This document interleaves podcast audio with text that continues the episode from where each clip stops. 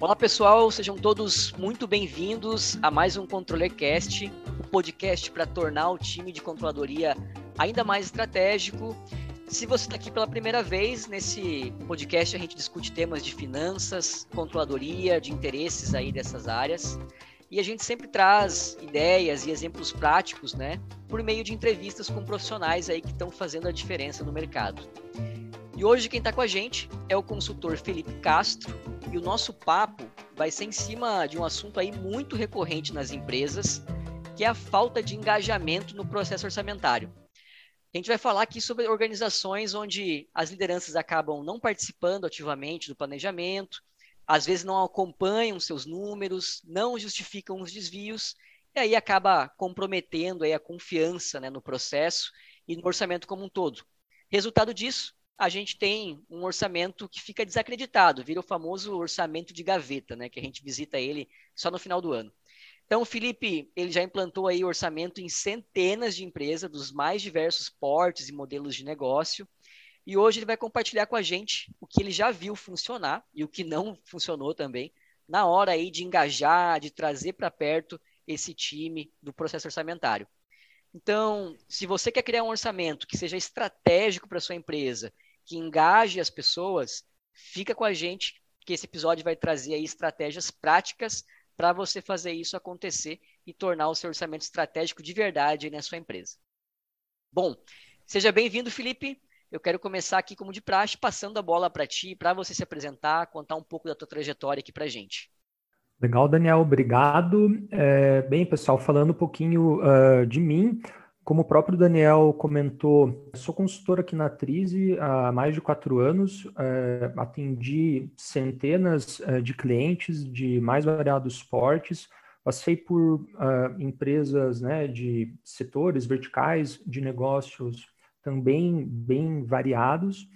E falando um pouquinho da minha parte acadêmica, né, eu sou formado em administração de empresas, fiz uh, ah, MBA em gestão empresarial também, e estou nessa área de controladoria já há mais de 12 anos, implantando é, sistemas né, de controladoria, de gestão orçamentária para empresas. É isso. Né? Maravilha, Felipe. O Felipe já está aí com a gente já há muito tempo na estrada da atriz aí também, né, Felipe? Foi um dos caras que também nos ajudou muito aí a, a construir a nossa metodologia de crise de planejamento, então tenho certeza que vai agregar bastante aqui.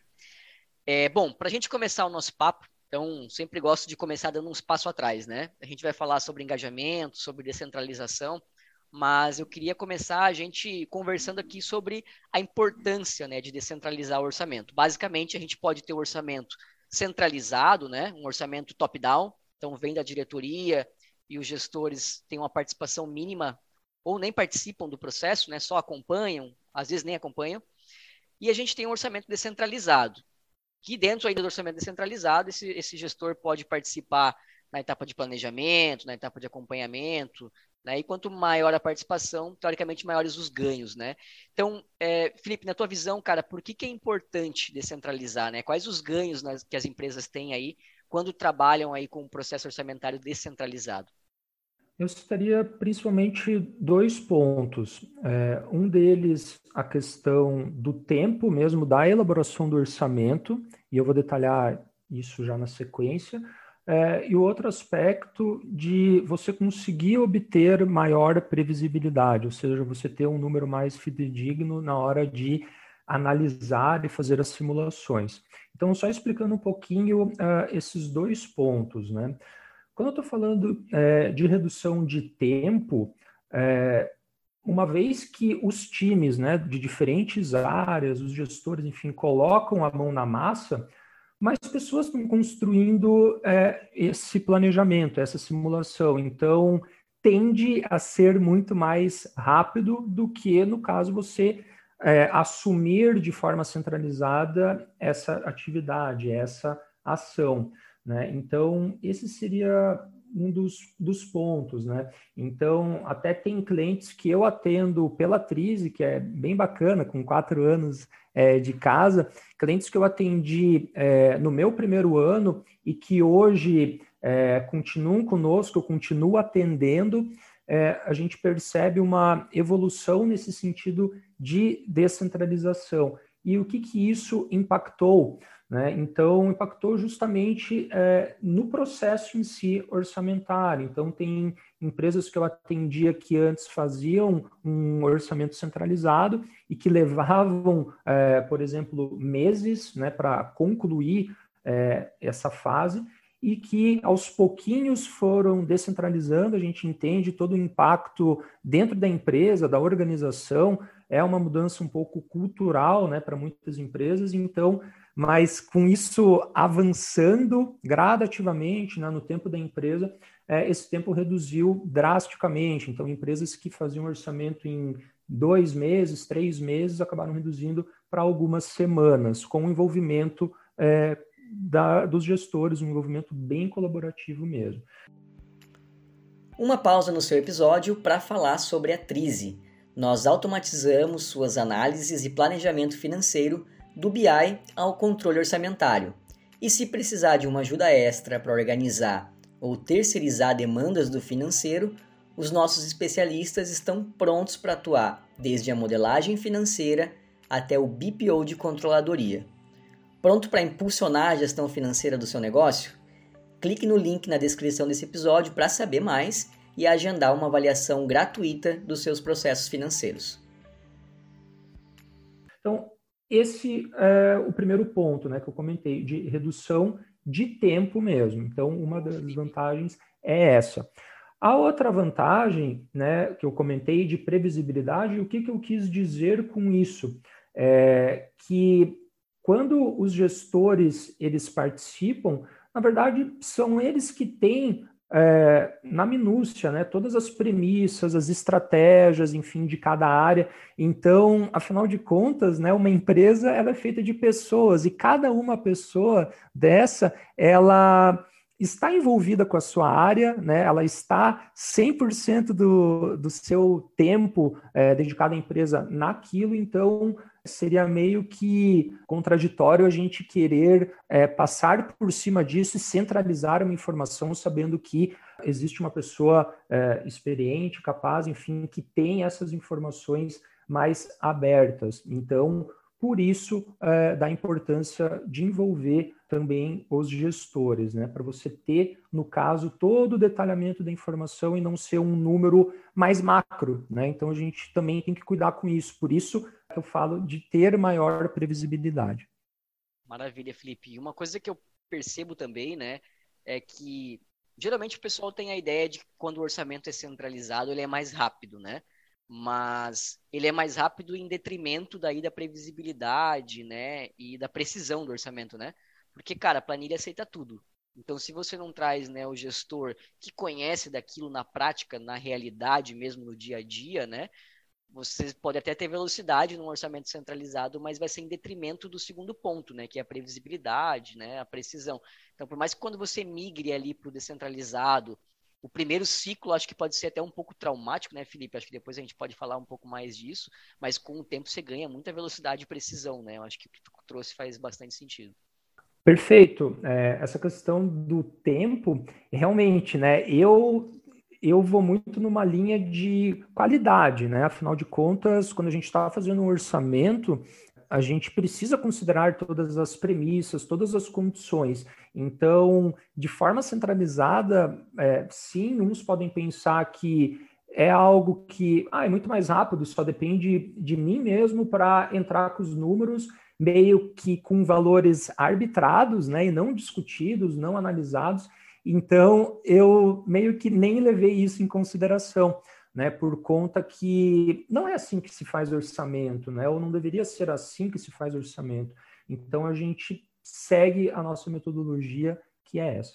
Sim. E no final das contas é, é um dos pontos de desengajamento, né? Que a gente vai comentar. Pô, você faz o orçamento sozinho, automaticamente você sabe que o comprometimento do cara que está lá na ponta não vai ser o mesmo, né? Perfeito. Até até por conta que, que, no caso, se eu centralizo o meu orçamento, né, então eu sou dono da empresa, eu estou centralizando, né, não estou consultando ninguém. É, à medida que a gente for acompanhar esse orçamento, então gera realmente essa, é, essa, esse ponto de interrogação na cabeça das pessoas, né?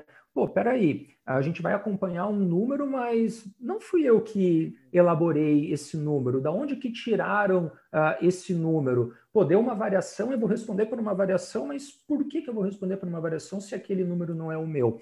Então, por essas e outras que é, sim fazer um orçamento descentralizado, né? A gente tem centenas de clientes aí é, com isso definido e a gente colheu é, grandes frutos, né? Tanto em termos de ter essa maior previsibilidade quanto é, o tempo na elaboração do orçamento.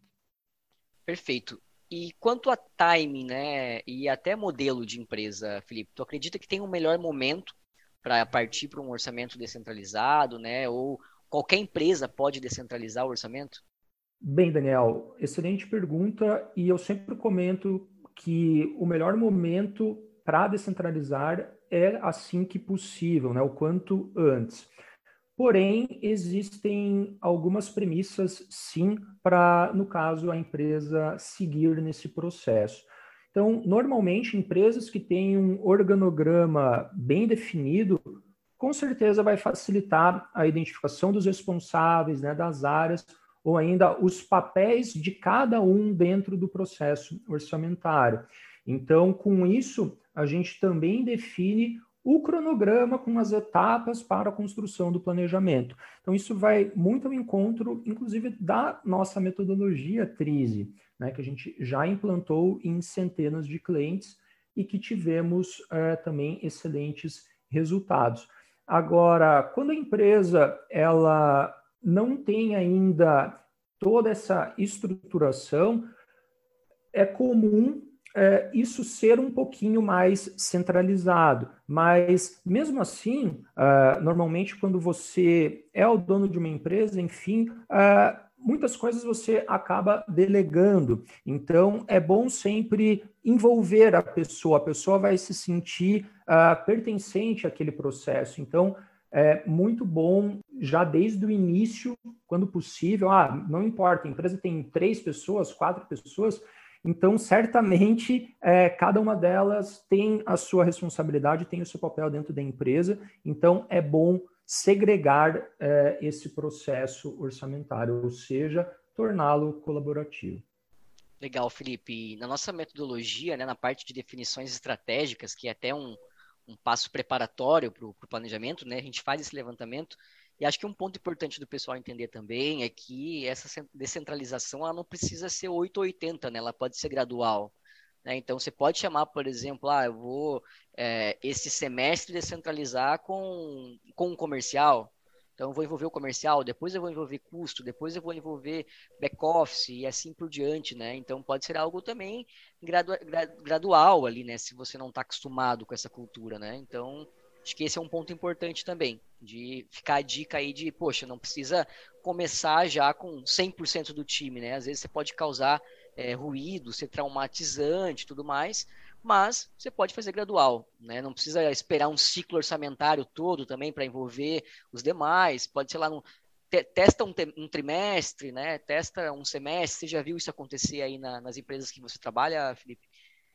Sim, já vi e é essa prática mesmo. Então, empresas que é, não têm ainda esse orçamento descentralizado, ainda não têm uma maturidade na gestão orçamentária, é, não tem por que querer a toque de caixa é, fazer tudo de forma acelerada, né? Então, a gente sabe dos impactos disso também, como você, Daniel, comentou, né? De ser algo muito uh, forçado, de gerar esse desengajamento, enfim, é importante sim esse processo ser gradual. Então, a dica que eu posso dar é para empresas que ainda não têm uh, essa cultura, ou enfim, que estão iniciando, é, empresas talvez que não tenham esse organograma bem definido, enfim, papéis, etc., comece aos pouquinhos e vá, no caso, é, aos poucos, né, é,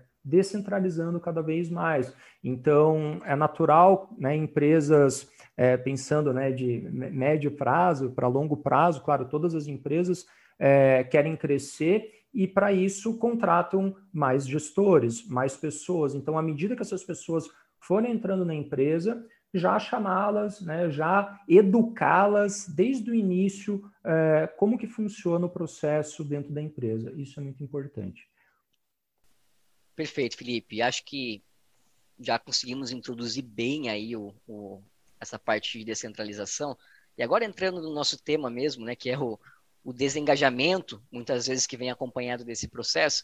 E tem uma, uma frase de um, de, um, de um cliente nosso, de um caso de sucesso nosso aqui que eu ouvi recentemente, que eu sempre trago aqui para o Controle Cash, que a, a, a controller ouvia muito dos gestores, ah, lá vem a controladoria me fazer perder semanas de trabalho, né, com as planilhas e com, com orçamento, né.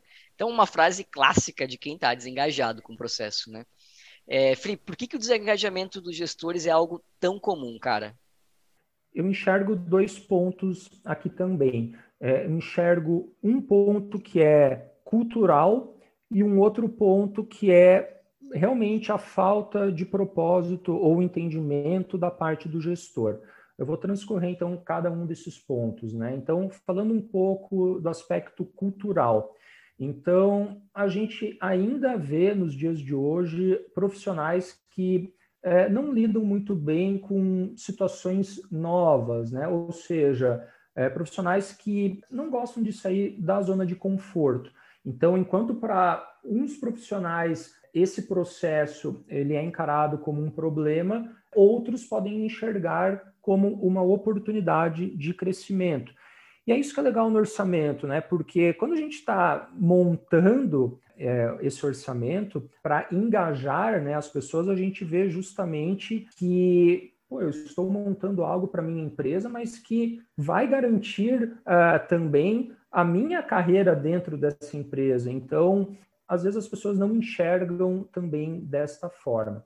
Então, esse é um aspecto cultural. Outro aspecto cultural ainda que quando a gente fala de orçamento, é, as primeiras coisas que as pessoas pensam é que é algo complexo, que é um bicho de sete cabeças e assim por diante. E ele pode até parecer ser realmente complexo e longo, só que quando a gente tem bem definido esse cronograma que eu comentei anteriormente, bem como os responsáveis, é, como a gente diz aqui internamente, a gente vai fatiando todo esse processo orçamentário em pequenas entregas. E a gente percebe que não é tão assustador assim quanto as pessoas imaginam que é. Então, isso também está atrelado à parte cultural.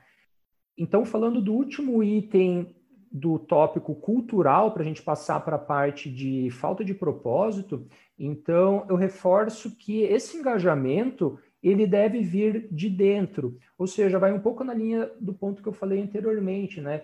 puxa, eu estou participando de um planejamento dentro da empresa para, no caso, garantir a minha é, carreira, a minha estabilidade e o meu crescimento.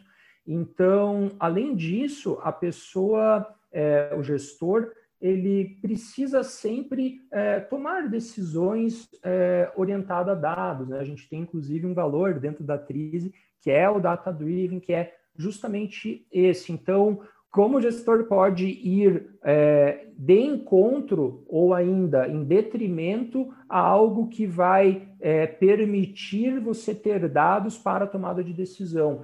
Então, o gestor ele precisa estar preparado para entender isso. E o gestor também precisa ter um viés mais reflexivo e pensar: puxa, essas ações é, de engajamento, de orçamento, isso é prática nas empresas. Então, se de repente eu estou meio que fugindo disso ou fazendo vista grossa, como dizem, puxa, meu cargo pode estar ameaçado, né? Porque as empresas elas têm essa prática e isso está mais do que provado, né? O quanto é eficiente. Então, por que será que todos fazem isso e eu sou do contra? Então, é mais ou menos nessa linha que eu gostaria de chegar, com essa parte cultural. Então, infelizmente, temos ainda gestores no mercado com esse pensamento. E agora falando um pouquinho da parte de propósito que eu comentei inicialmente, que é o outro fator é, que pode gerar esse desengajamento, é, eu acredito que, antes de mais nada, o alto escalão, a diretoria da empresa, ela precise sim uh, compartilhar uh, com os gestores e com todos os profissionais envolvidos a estratégia e a meta da empresa. Para que isso? Para justamente propiciar um ambiente favorável ao engajamento. Então, eu também já comentei hoje uh, o quanto é importante para o gestor se sentir parte do processo. E como que o gestor vai se sentir parte do processo? Justamente entendendo é, no detalhe para onde a empresa quer ir. Então, somente assim eu vou saber o que fazer, de que maneira o meu trabalho pode ajudar a alcançar esse objetivo.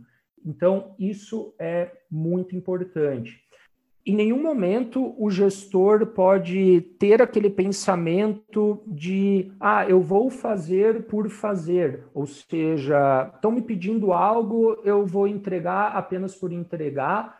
E é justamente essa sensação, às vezes, que os gestores e os colaboradores têm quando é, não chega a eles a meta, a estratégia da empresa. Então, Inclusive, é, isso deveria ser também uma boa prática. É, empresas mais novas, né, principalmente startups, enfim, tem um pouco essa cultura, tem esse viés mais de abertura de informações, abertura de dados, e a gente tem muitas empresas mais conservadoras, mais fechadas a esse tipo de questão. Ah, eu não posso, é, no caso, divulgar é, minhas estratégias ou determinados números. E tenha com certeza as consequências disso. Então, o meu ponto é que quando isso fica claro para o gestor, tende a engajá-lo ainda mais. Legal, Felipe. Acho que, cara, sensacional os teus pontos e até o, um que eu estava pensando aqui dentro da parte que, que se encaixa também na, tanto na cultural quanto no último ponto que tu comentou, né? Que é a questão também do exemplo, né? Eu vejo que quando a diretoria, quando os C-levels com, compram o orçamento, né? É, participam ativamente, tomam decisões baseadas no que está lá, né? Não é uma, uma ferramenta de mero controle, mas uma ferramenta para tomada de decisão, orçamento estratégico. Poxa, os outros gestores, as outras lideranças começam a enxergar isso também, né? Então é, é muito difícil quando o orçamento é empurrado pela controladoria ou pelo financeiro. Né? O, o, querendo ou não, se leve a diretoria, os sócios têm que comprar para a coisa funcionar. Né? É muito difícil de ver isso na prática acontecendo. Né? Perfeito, é isso mesmo. É, não pode nunca parecer que isso foi top-down, né? Isso nunca é top-down, isso precisa ser é, colaborativo, e por isso da importância é, dos pontos relatados anteriormente. É, eu, vi uma, eu vi uma frase esses dias que eu acho que faz muito sentido aqui, que falava que a quanti... nas relações humanas, a quantidade de comunicação que você precisa para chegar em algum ponto, em alguma solução, é inversamente proporcional ao nível de confiança entre as partes. Então, quanto mais você confia na pessoa, na, no time, quanto mais o time está alinhado, tem informação, sabe para onde está indo, né? Men menos truncado fica a comunicação, menos você precisa se desgastar no dia a dia. Pô, lá vem o cara com orçamento, porque a coisa está alinhada, cara, tá tudo comunicado, tá todo mundo, né? Então, é, você tem menos esforço no dia a dia, né? Quando você tem. E a confiança vem disso, a confiança vem de você ter transparência, de você ter uma meta definida, né? Ter orçamento definido. Então, acho que esse ponto da confiança é, pega muito aqui, né? Quando a gente fala de, de, de engajamento. É, e agora, queria partir aqui justamente para a gente entender, Felipe, que estratégias que você já viu aí as empresas né, adotarem e terem sucesso para engajar os gestores. Vamos lá. É, um dos pontos eu até já citei, então, uma das estratégias é justamente criar ou proporcionar um ambiente favorável ao engajamento, que vai muito em linha do que até o Daniel falou agora, né, dessa questão de ter um relacionamento de confiança, as coisas estarem alinhadas, enfim, e as mensagens, ou seja, a informação de estratégia, meta, enfim, isso ser muito difundido dentro da empresa. Então, um dos pontos é, certamente é esse. Um outro ponto importante é justamente os gestores entenderem, além dessas estratégias, dessas premissas é, da empresa, eles precisam entender o que, que vem depois. Ou seja, tudo bem, a gente vai fazer um orçamento da empresa, a gente criou toda uma regra, toda uma modelagem para atender é, esse processo, mas o que, que, vai acontecer se a gente cumprir a meta? É, né, ou se a gente obter um resultado muito além da meta. Então, o que, que eu estou querendo dizer com isso? Ah, justamente há recompensas. Então, quando a gente diz que atingimos né, o orçado, então isso significa que, claro, é algo bom, né? Então, se eu estou montando um planejamento para atingir determinado resultado e a gente alcança aquele resultado, então tudo saiu dentro dos conformes. Então, cada gestor teve o seu envolvimento e cada um, cada pecinha é, do processo foi crucial para chegar lá no final e a empresa comunicar né, a todos os colaboradores atingimos a meta. Então, muitas empresas adotam é, estratégias né, de, no caso, remuneração, PPR, PLR, bônus, é, ou até mesmo ações é, mais simples, né, como é, algumas premiações, viagens, etc. Então, isso pode estar de alguma maneira linkado, mas nas grandes empresas a gente vê muito PPR como um dos pilares aí de é, remuneração, né, de é, recompensa. E por fim, mas não menos importante, é, vou abrir aqui um terceiro item ainda nessa questão do engajamento, então, que seria utilizar a gamificação.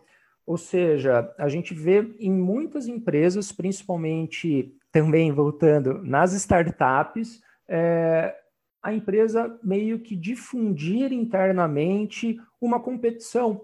Então, com rankings, com pontuações, com premiações, enfim, para justamente estimular ali entre os colaboradores uma competição saudável.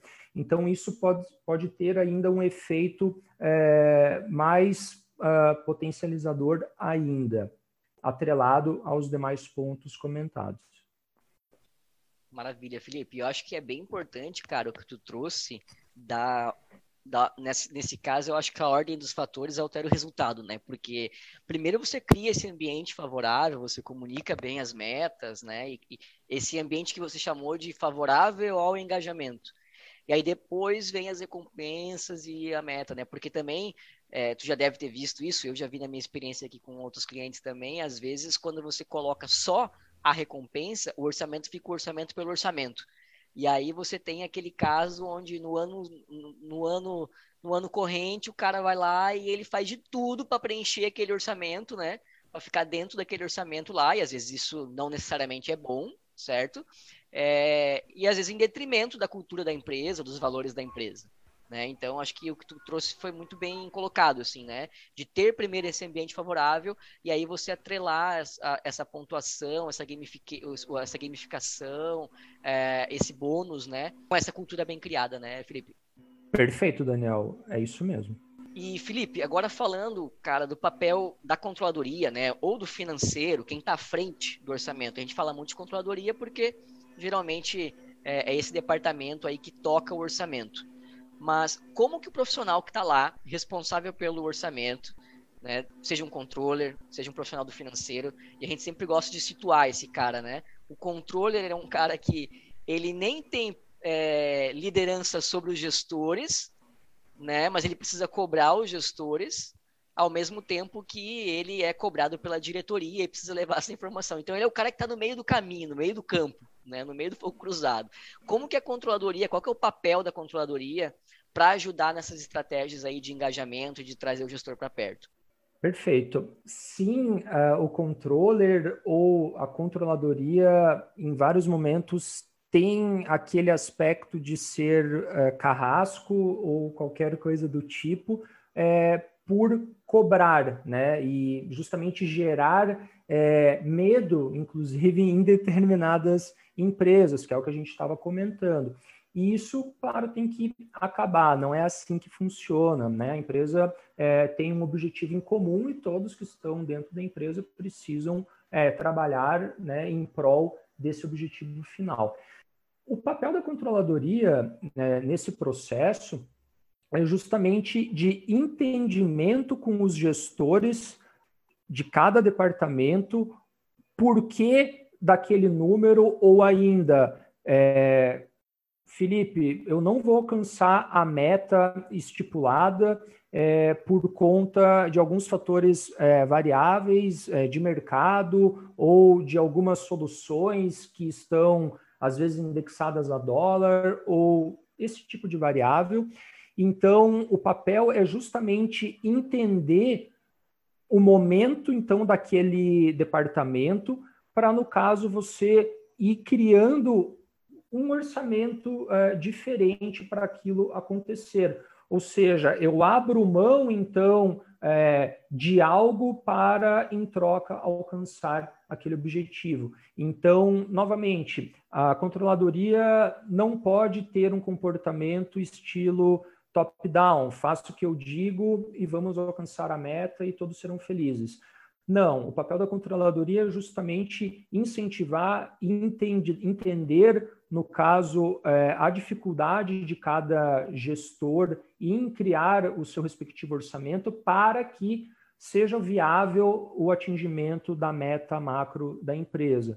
Então, é justamente entender é, oportunidades, entender melhorias, entender processos falhos, né? então entender, de repente, uh, ferramentas que não estão sendo utilizadas devidamente, ou ainda contratar uh, ferramentas que possam melhorar a eficiência operacional e que com isso o gestor não vai precisar contratar talvez é, tantas pessoas, então por isso ele vai ter uma redução é, de custo do seu departamento e, obviamente, isso vai se reverter é, para um resultado melhor daquele departamento específico.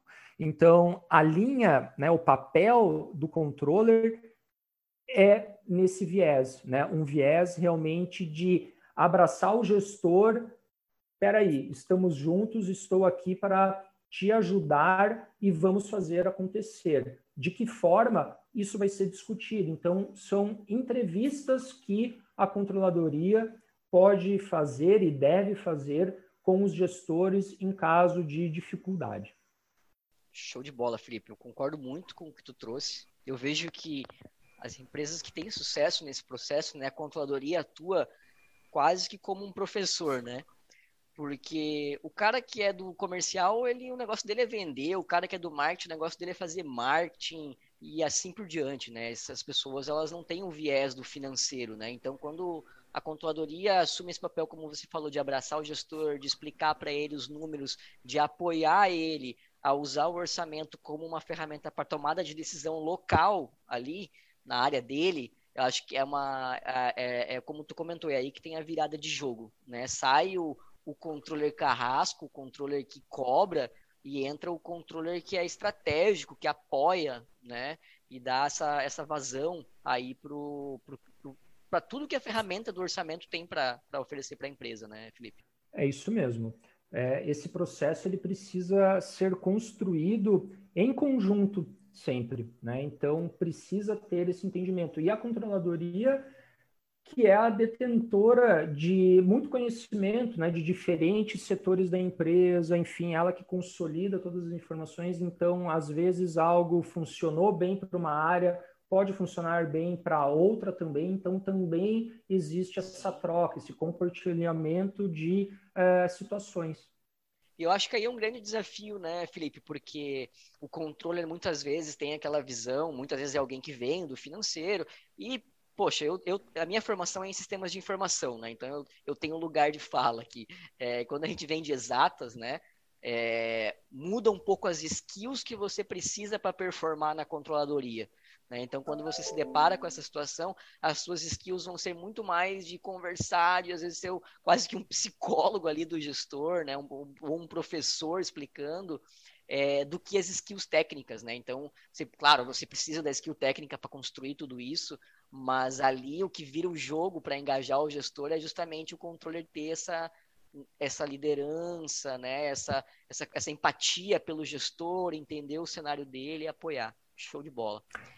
Exatamente, perfeito comentário. Né? O, no caso, o controller ele precisa ter, é, claro, esse jogo de cintura, mas se colocar no lugar realmente do gestor. Então, muitos controllers, inclusive, é, eles têm esse approach mais humanizado, mais no caso é, de psicólogo, como foi comentado, para entender realmente o que, que, incomoda ou qual é a dificuldade, o que, que está é, barrado né, né, nesse processo para, no caso, desenrolar e a empresa seguir uh, com o seu objetivo.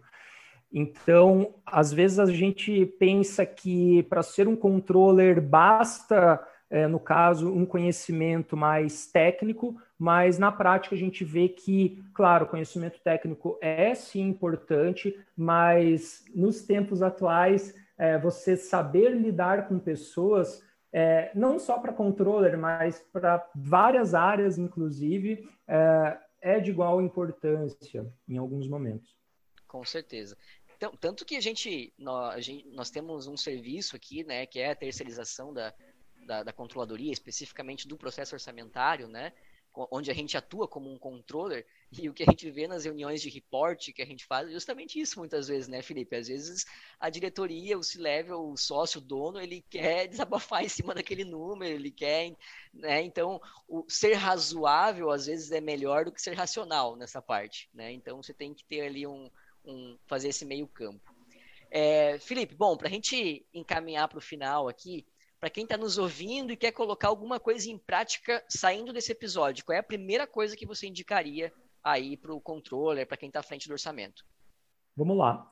É, até seguindo uma sequência aqui cronológica, que também é, comentamos no dia de hoje, eu vou voltar a tocar no assunto de ter um ambiente é, favorável ao engajamento tudo se começa uh, por essa forma, né? Então, primeiramente, antes de mais nada, eu preciso ter uh, esse ambiente legal, né? Ou seja, deixar todos a par uh, do que a empresa pretende fazer, quais são as perspectivas, as premissas, o que, que cada um eh, deve ou não fazer né, durante aquele processo.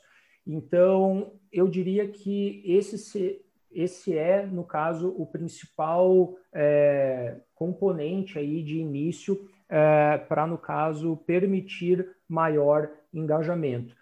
E uma outra dica, né, também, além de ter um ambiente favorável, né, ou ainda após ter um ambiente favorável, é ser algo gradual. Então, ir medindo. Então, ah, eu vou dando um passo, vamos medir o efeito pô, o gestor ficou desconfortável, é, se sentiu pressionado, enfim, é, pô, vamos entender o que, que houve, né? Com certeza é, houve algum ruído, então vamos entender e vamos melhorar. Então, seriam essa, essa combinação aí desses dois fatores. Maravilha, Felipe. Tem até um, um documento que a gente usa no nosso método, né, que é o sumário executivo, né? Que é justamente onde a gente coloca lá né, a, a, o MTM, a principal métrica da empresa, quem vai participar do orçamento, as etapas e tudo mais, né? Acho que é bem isso que você comentou, é começar definindo isso, né? As regras do jogo, a, as definições estratégicas mesmo do, do, orçamento antes de começar a abrir a planilha ou abrir o TRIZ e começar a fazer o orçamento, né? Exatamente. É, muitas pessoas, ah, vamos fazer orçamento, vamos já entrar com números, não vamos discutir nada. Não, peraí vamos dar um passo de cada vez e, antes de mais nada, a gente precisa entender para onde a gente quer ir. Né? Então, é muito difícil. É, eu não sei para onde eu quero ir, eu vou construir um orçamento de que forma? Então, qualquer número que der de resultado vai estar tá bom, né? Porque afinal de contas a gente não sabia para onde a gente queria ir. Então, muita gente encara dessa forma, o que é com certeza prejudicial a todo o processo. Então, aquele número torna-se é, completamente é, fora de contexto, né? não tem lógica nenhuma por trás. Então, é, parar, pensar nesses pilares de premissas orçamentárias, ou seja, o que, que a empresa pode, o que, que ela não pode fazer, né? Então, parte de indexadores né, ou de fatores externos que podem afetar o meu negócio. Então, mapear tudo isso e aí sim é, começar a praticar, no caso, o processo orçamentário, partindo já do princípio claro que uh, os responsáveis já foram definidos e o papel de cada um deles também dentro do orçamento. Então, é fazer de forma é, organizada, né, de forma sustentável também, porque é realmente um processo, né, diferentemente de projeto, como a gente diz, que tem começo, meio e fim, orçamento é um processo, então ele é cíclico. Então é muito interessante ir também é, aos poucos adquirindo uh, conhecimento pelo histórico. Pô, o que, que funcionou já para mim, é, para eu repetir? Ou o que, que não deu certo que eu não vou mais fazer? Mas esse aí já é um outro tópico, né? Mas de inicial é isso. Esses são os principais pontos.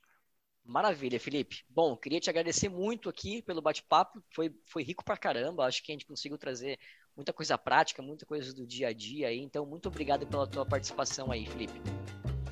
Eu que agradeço a oportunidade. Valeu. Pessoal, espero que tenham gostado de mais um episódio aqui do ControleCast. Mandem aí seus feedbacks. Um abraço e até o nosso próximo episódio.